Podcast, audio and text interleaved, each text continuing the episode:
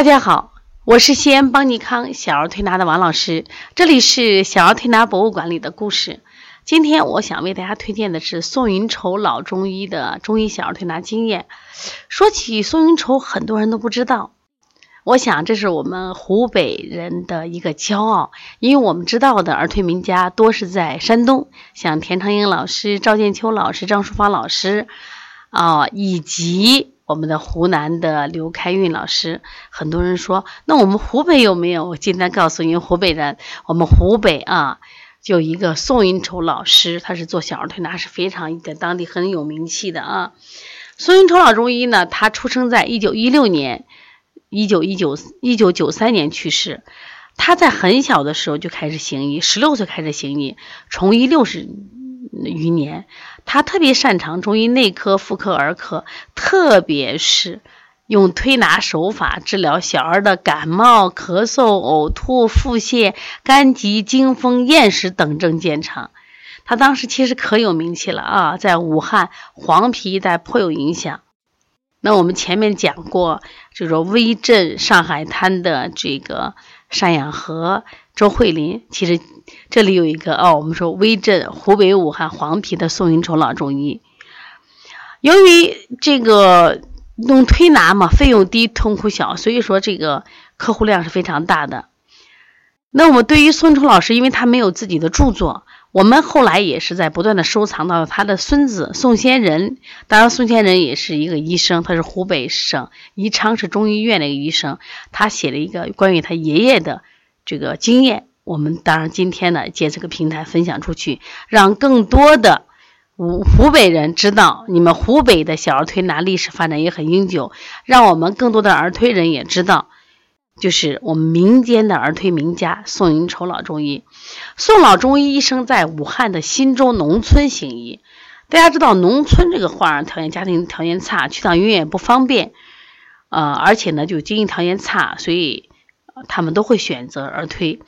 那么当时这个宋老就认为，那时候孩子的病多以这个外感风寒和内伤饮食为主，说因此他不管是感冒、咳嗽、吐泻、惊风，他认为治疗上总则就是解外和内，推拿手法都是以发汗解表和消食和胃为主，然后再兼顾其他的疾病，再配合特定穴位的推拿，部分呢使用一些中医单方、验方，呃，这样内外兼顾，辩证实质。就取得很好的疗效，所以当时他们家的门诊也是啊车水马龙。这个宋老在辩证上，他也采用的这个四诊合参，但是因为婴儿的这不太会言语，所以说问诊的用的比较少，他更多的是用的是啊这个是，比如说望诊，而且宋老呢，他是望诊呢，他。呃，把那个《宝应神说按摩经》里边的，就是口诀啊，都达到什么程度？烂熟于心，出口成诵。说到这一点，我值得真值得我们那个后辈的儿推人要学习啊。他的治病呢，就是注意望诊，望诊呢要观察这个小孩的面色嘛，他一般都是观形察色，遵循凡看小孩的病，先观其形色，切脉刺之。然后呢，看面部的气色。如果呢，他总结个规律，看见这个小孩的这个脸色，如果是整个脸色色青，好了，这个小孩容易得什么呀？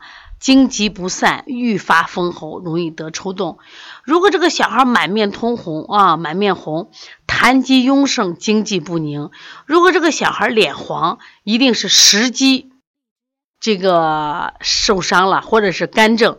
如果这个小孩脸白，肺气不实，甚至引起滑泻吐利。如果这个小孩脸色发黑，脏腑郁结为极危。这个当时当地流传一个这个，嗯，宋老宋老的闻诊也特别厉害。他闻诊主要听小孩的哭声嘛。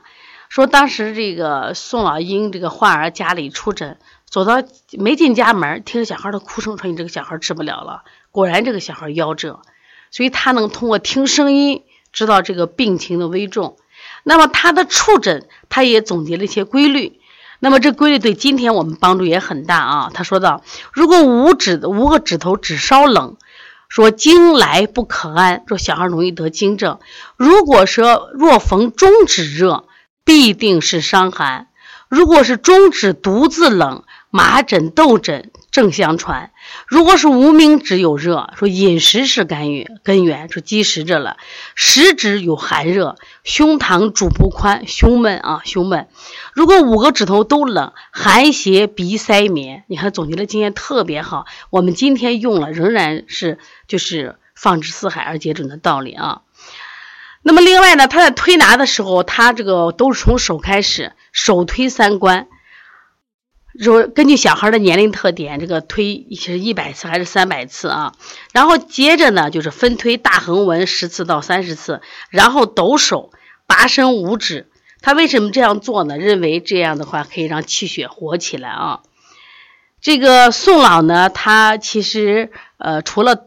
手部以后也会加一些腹部的、头部的推拿啊，但是由于这个宋老呢读书不多，自学成才，说谈不出高深的理论，但是呢他数十年不倦，辩证准确，手法娴熟，取穴准确，用力轻巧，临床的疗效非常好，用一双巧手救儿无数，值得我们这一代去学习。